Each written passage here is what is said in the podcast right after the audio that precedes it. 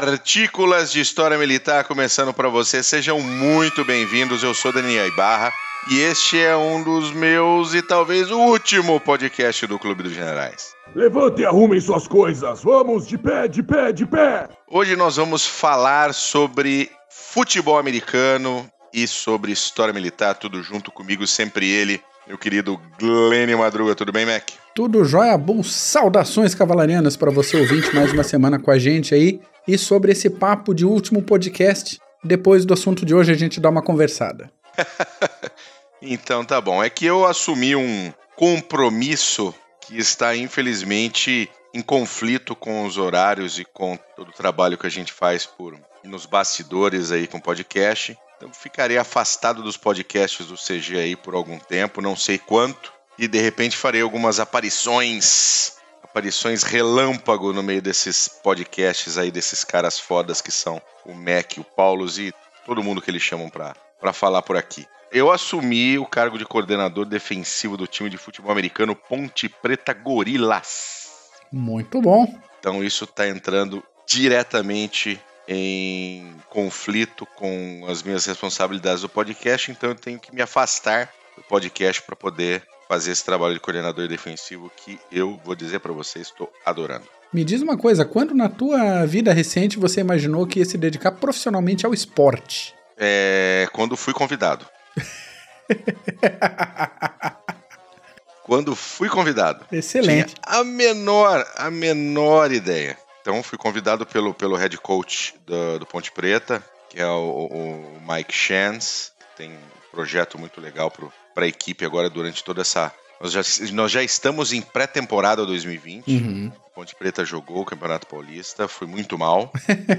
muito mal. Péssimo pessimamente mal. E agora com um novo técnico e uma nova disciplina e uma nova maneira de trabalhar, a gente vai fazer esses meses todos aí de pré-temporada até o próximo Campeonato Paulista em 2020. Então serão oito meses de trabalho duro e de muito foco, mas vai, com certeza vai, vai pagar. E então hoje nós vamos falar aproveitando essa, meu, essa minha mudança repentina de, de, de, hobby na minha vida, e apesar de que agora o Ponte Preta Gorilas não é bem um hobby, é um negócio bem mais sério, por isso que eu tô saindo no podcast. Haja tempo, né? Não, haja tempo, tem que levar muito, muito, muito, muito mais a sério do que um hobby. É quase um segundo trabalho. Sem dúvida. Eu diria. E nós vamos falar sobre jogadores de futebol americano da, da, da NFL, a NFL é a liga profissional norte-americana, né, National, Profe uh, National Football League, e vários jogadores durante a sua história serviram nas Forças Armadas Americanas e foram a grandes conflitos através das Forças Armadas Americanas e especialmente durante a Segunda Guerra Mundial, muitos e muitos e muitos. nós vamos falar aqui de 14 jogadores desde, desde a Primeira Guerra Mundial até agora o Afeganistão que foram servir a pátria depois de serem jogadores da Liga de Futebol Norte-Americano. Vamos começar, Mac? Vamos lá, vamos lá. Você tá com a listinha então tá na mão, eu vou fazendo aqui algumas atravessadas, algumas intervenções, no caso de colaborações pontuais. Excelente. O primeiro amiguinho que nós vamos falar é o Sr. Keith Birlen. Ele era um jogador do Washington Redskins. Né? O Birlen ele se tornou um oficial da Força Aérea do Exército Americano durante a Segunda Guerra Mundial, após ter jogado uma temporada com o Washington Redskins. E após uma missão de bombardeio sobre a Europa, e o Keith tentou pousar o seu B-17 avariado, mas acabou morto devido à aterrissagem forçada, né? Uhum. Do seu encontro inapelável com o chão através da gravidade. É difícil de segurar esse, esse tipo de encontro. É, não, não, não tem jeito, não tem jeito, Mac. O número 2 é o Sr. Mike Basca.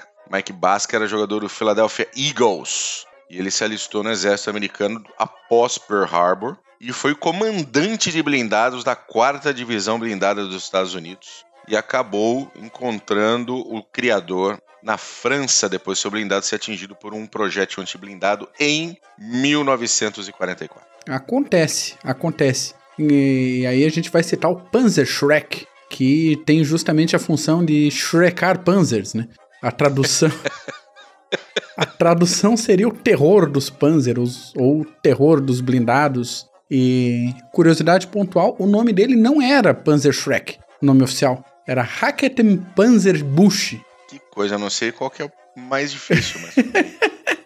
Pois é, deixa por Pan Panzer Shrek, que o pessoal pelo menos conhece Panzer Shrek, não é mesmo? É verdade, é verdade. A gente lembra até do Shrek, né? Do personagem ogro dos, dos desenhos animados. Muito bem, o número 3 é o Sr. Alex Ketsko. Ele, era, ele jogou no Detroit Lions, ele era de Michigan. Jogou futebol americano pela Universidade de Michigan e depois pelo Detroit Lions. Após a temporada de 1943, ele se alistou no exército americano e foi morto na França, infelizmente, em dezembro de 44, aos 25 anos de idade. E interessante que até agora os três times continuam na ativa, né? Detroit Lions, Philadelphia Eagles e Washington Redskins. Exatamente, um pouco diferente do time que nós vamos falar agora, do Sr.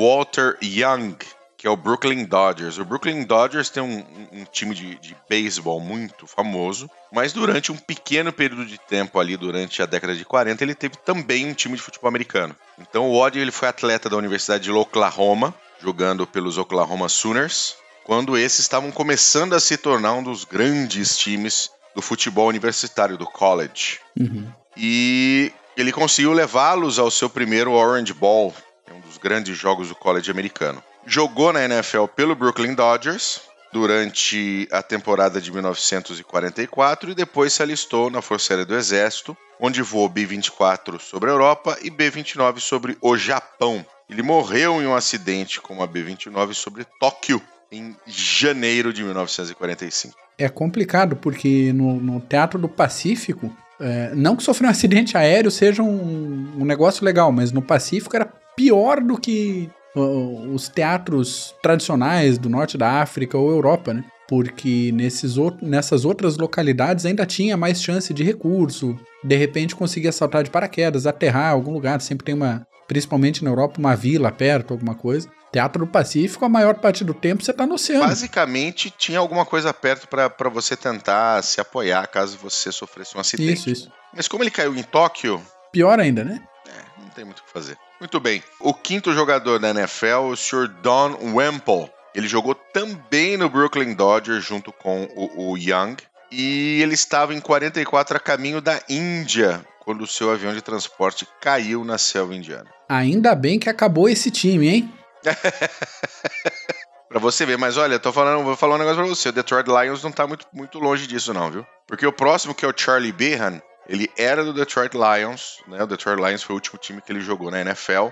antes de se alistar nos fuzileiros navais, os Marines. Acabou atingido por um, por um estilhaço em Okinawa, bah. entuchou o algodãozão bonito na ferida e continuou a luta. Liderou as tropas da conquista do Monte Pão de Açúcar. Sim, existe um monte chamado Pão de Açúcar em Okinawa. E acabou morto liderando os Marines até o topo desse monte, até o topo dessa colina. E recebeu póstumamente a Cruz de Guerra da Marina, a Navy Cross. Muito bom. Comentário paralelo: campanha de Okinawa durou de 1 de abril a 22 de junho de 45 e foi até então a maior batalha marítimo/terrestre/aérea da história. As baixas americanas foram de cerca de 72 mil homens, o que corresponde ao equivalente ao dobro das baixas americanas em Iwo Jima e de Guadalcanal juntas. Impressionante. Curiosidade extra: é, nenhum dos lados imaginou que essa fosse a última grande batalha da guerra, como foi. Tanto as forças de terra dos Estados Unidos quanto do Japão estavam se preparando por uma invasão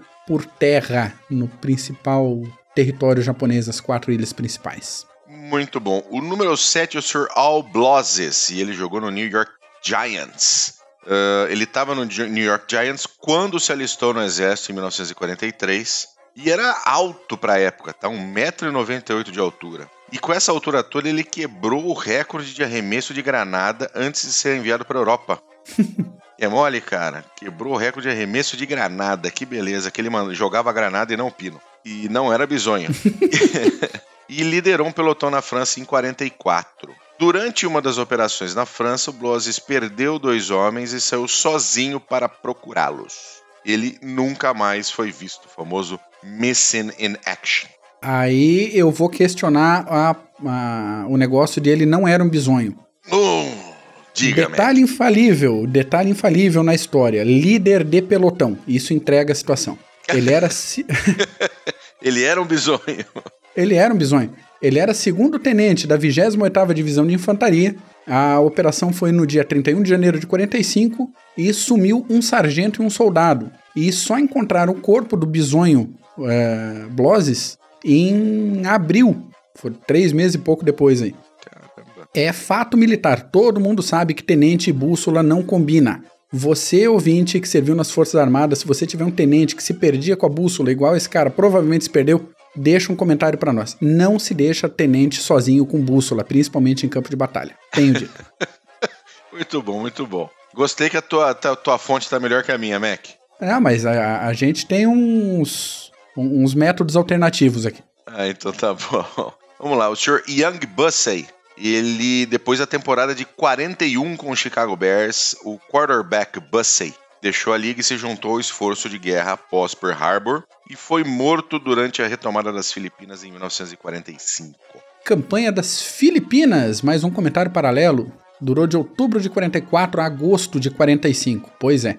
O saldo foi de aproximadamente 79 mil mortos das forças aliadas contra 430 mil mortos e 12 mil prisioneiros entre japoneses e seus aliados filipinos. Gente para caramba. Para Cacildas. O número 9 é o Sr. Edwin King Kong Can. O cara que tem um apelido de King Kong não é pequenininho. Pois é, provavelmente não era tanquista. Não, não era tanquista. Provavelmente jogava na linha ofensiva, linha defensiva, que é onde estão os maiores caras no futebol americano. Ele jogou três temporadas na NFL com o Washington Redskins, se alistou no exército e, como tenente, foi ferido na invasão de Kawajalian. Kawajalien? Kwajalain, qualquer coisa assim. Kawajalain? Eu Escolha não sei. Escolha sua pronúncia. Ele morreu em fevereiro de 45 devido aos ferimentos obtidos na invasão da ilha de Leite, nas Filipinas. Acabamos de falar da Filipinas. É, a gente falou de Kwajalain, Kwajalein, esse nome esquisito, hein? É um dos maiores atóis de coral do mundo, fica nas Ilhas Marshall, a cerca de 3.200 quilômetros a sudoeste do Havaí. A campanha aconteceu entre 31 de janeiro e 3 de fevereiro de 1944 e a resistência japonesa foi tão forte que dos 3.500 japoneses iniciais, somente 51 sobreviveram. Que coisa, hein? 3.449 foram para o vinagre. Foram encontrar o Criador, foram para é. Casa do Chapéu. Muito bem. Número 10 é o Sr. Howard Johnson. O Howard Johnson trocou o verde e dourado do Green Bay Packers pelo verde dos fuzileiros americanos após duas temporadas no time de Wisconsin. Foi morto liderando seu pelotão na Batalha de Iwo Jima. Iwo Jima, por sua vez, campanha que foi do dia 19 de fevereiro a 26 de março de 45, apesar do grande custo em homens e esforço de guerra, o exército americano não chegou a usar a ilha como base de preparação de tropas e a marinha não usou a ilha como base naval.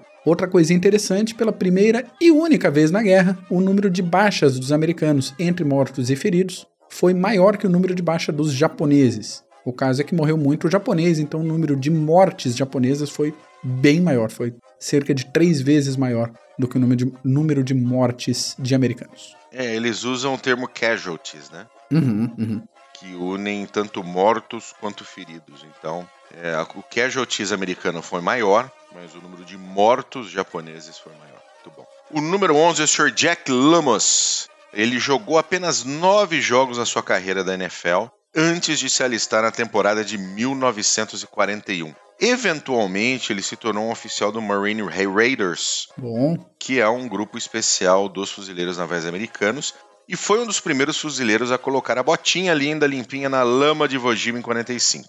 Por duas semanas, ele dirigiu fogo de artilharia contra posições japonesas entocadas no Monte Suribati. Jack foi ferido por estilhaços durante um avanço no mesmo Suribati, mas mesmo ferido, ele silenciou três fortificações japonesas e garantiu o avanço do seu pelotão. Lumos acabou perdendo as duas pernas para uma mina terrestre durante esse processo e infelizmente não sobreviveu aos ferimentos. Este senhor Jack Lumos foi postumamente agraciado com a medalha de honra do Congresso americano devido aos seus feitos naquele dia. Então esse é um daqueles fodões yeah. que nós conhecemos bem. Número 12, o Sr. Don Steinbrunner, do Cleveland Browns. Nós estamos mudando um pouquinho agora de guerra, tá, gente? Estamos andando um pouquinho no tempo. O Don foi jogador ofensivo do Cleveland Browns e foi um dos dois jogadores da NFL a morrer durante a Guerra do Vietnã. Ele jogou pelo Cleveland durante a temporada de 53,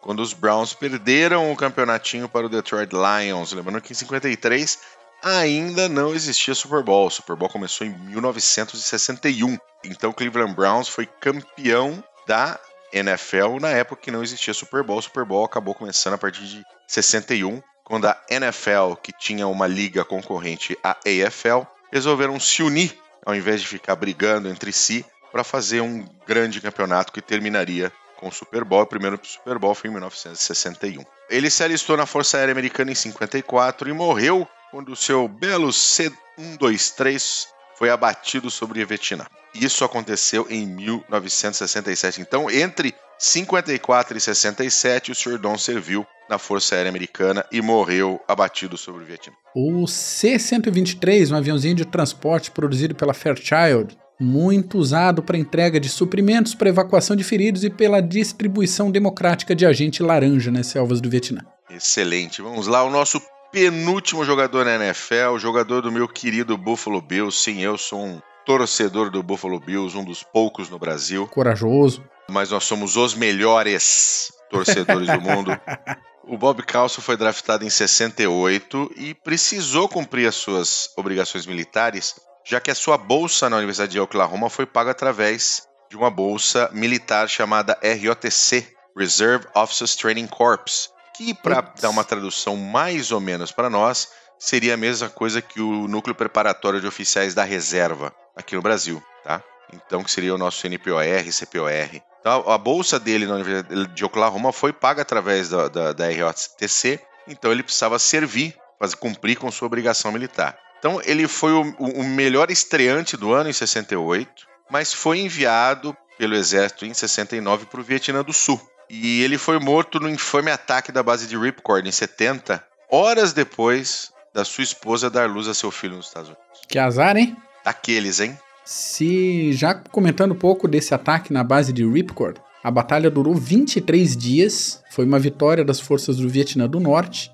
e a situação era tensa, porque Ripcord era uma base avançada que recebia suprimentos somente via helicóptero. Então acabou sendo um alvo fácil aí pro pessoal que manjava dos paranauês da selva do Vietnã. E chegamos aqui ao último e talvez o mais conhecido jogador na NFL, morto em combate, acho que mais conhecido também pelo fato de ter sido mais recente, é o Sr. Pat Tillman. Ele era jogador do Arizona Cardinals. E assim como muitos americanos, ele se alistou nas Forças Armadas após os ataques de 11 de setembro de 2001. E em junho de 2002 ele já era membro do Army Rangers.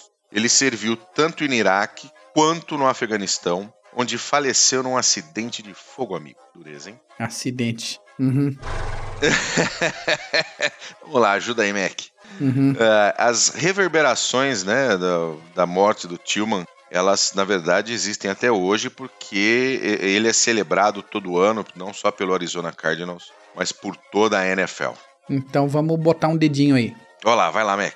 Como é que foi o acidente?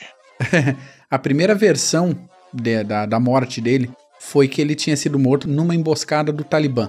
Aí sumiram com o uniforme e com diversos objetos que iriam para perícia. E a coisa começou a ficar estranha. Depois disso, os legistas tretaram com o relato da emboscada, comparando esses relatos aí com o estrago no corpo e resolveram não assinar autópsia num primeiro momento. Acontece que o Tillman morreu com três tiros na cabeça. Aparentemente, depois de alguma investigação, dois destacamentos confundiram um com o outro, como se o outro e o um fossem inimigo do outro e do um, e cada um abriu fogo sobre o seu grupo de coleguinhas. Ainda assim, ainda assim, muito esquisito. Três tiros na cabeça. Hum. É complicadinho, né? Bem esquisito. Complicadinho de engolir. É, e sobre a celebração, uh, tanto o Arizona Cardinals aposentou a camisa número 40, quanto o Arizona State Sun Devils fez o mesmo com o número 42.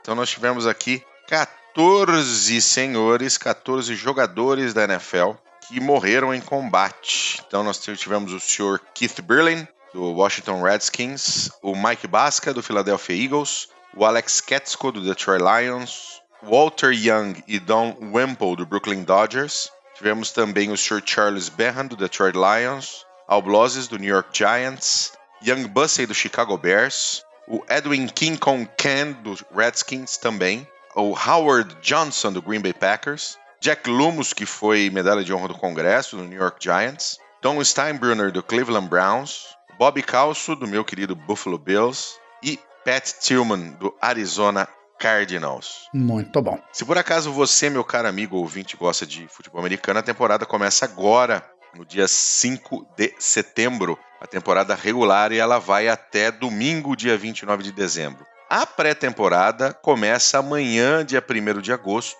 e a pré-temporada são quatro jogos que os times fazem de preparação, colocam seus times B, C, colocam o pessoal para jogar, para finalizar a escolha dos 53 jogadores que vão para a escalação final das equipes para a disputa da NFL durante a temporada regular que vai de setembro a dezembro. Aí a gente tem durante todo o mês de janeiro os playoffs e no primeiro domingo de fevereiro temos o grandioso, maravilhoso, magnífico, delícia, chuchuzinho, gostoso, cremoso Super Bowl. Vai ser aonde esse ano? Essa temporada, você lembra? O Super Bowl agora de 2020 que vai ser no dia 2 de fevereiro, ele será no novo estádio do Miami Dolphins.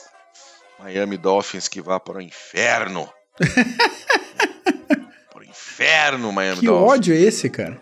Miami Dolphins tomou pau ano passado. Ele é, ele é companheiro de divisão. Aham. Entendeu? Ele é, ele é um dos é um dos, dos outros três times da divisão do Buffalo Bills. Então nós temos o Buffalo Bills, o, o Miami Dolphins, o New York Jets e o famigerado New England Patriots do Sr. Giselo. Muito bom. Muito bom. Super bom então, 2 de fevereiro, lá no Sun Life Stadium, Miami Gardens, Florida, United States of America. Muito bom, senhores. É, é isso, Mac, por hoje? É isso. Deixa eu fazer um encerramento aqui. Faça, por favor. Essa parceria, essa parceria podcastica, começou com a ideia do BOC. Sim, sim. Lá em 2016. Oficialmente eu consigo rastrear isso a e-mails trocados no dia 21 de setembro de 2016, combinando a estrutura básica do podcast, a composição inicial, as primeiras pautas, com comunicação oficial pelo e-mail do Estado-Maior, feita no dia 19 de setembro ainda de 2016.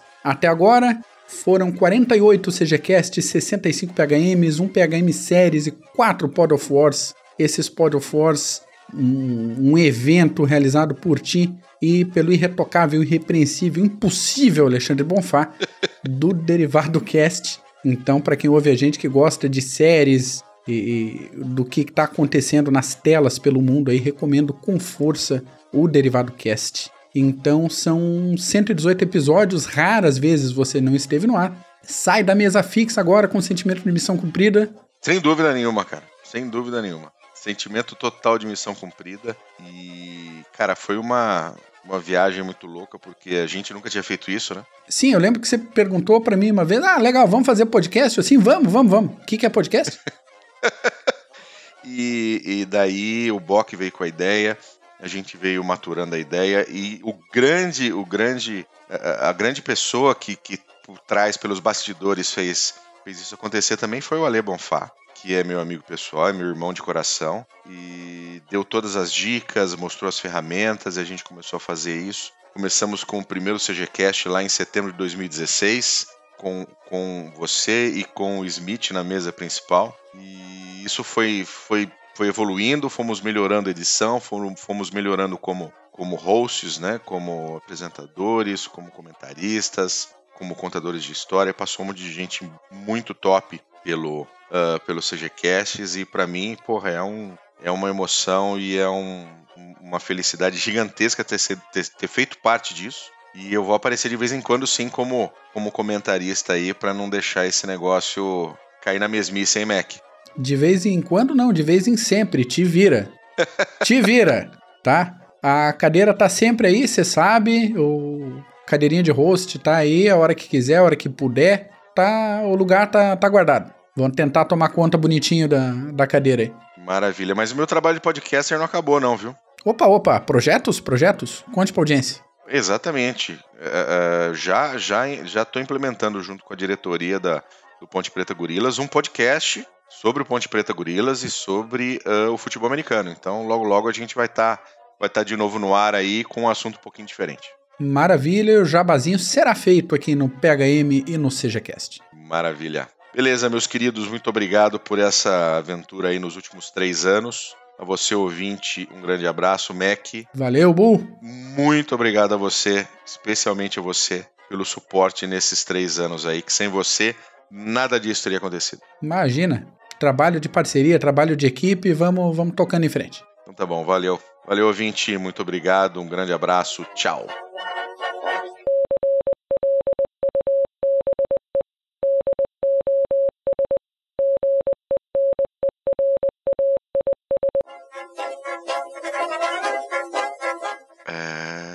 Nossa, deu um branco agora, né? Deve ser o impacto da notícia em mim Fez mesmo. um drama.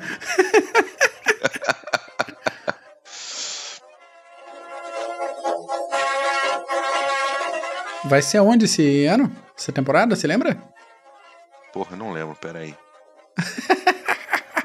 Ferrei o host. Ferrou, fodeu o host no último dia dele. Ainda bem que temos internet, não, meu querido?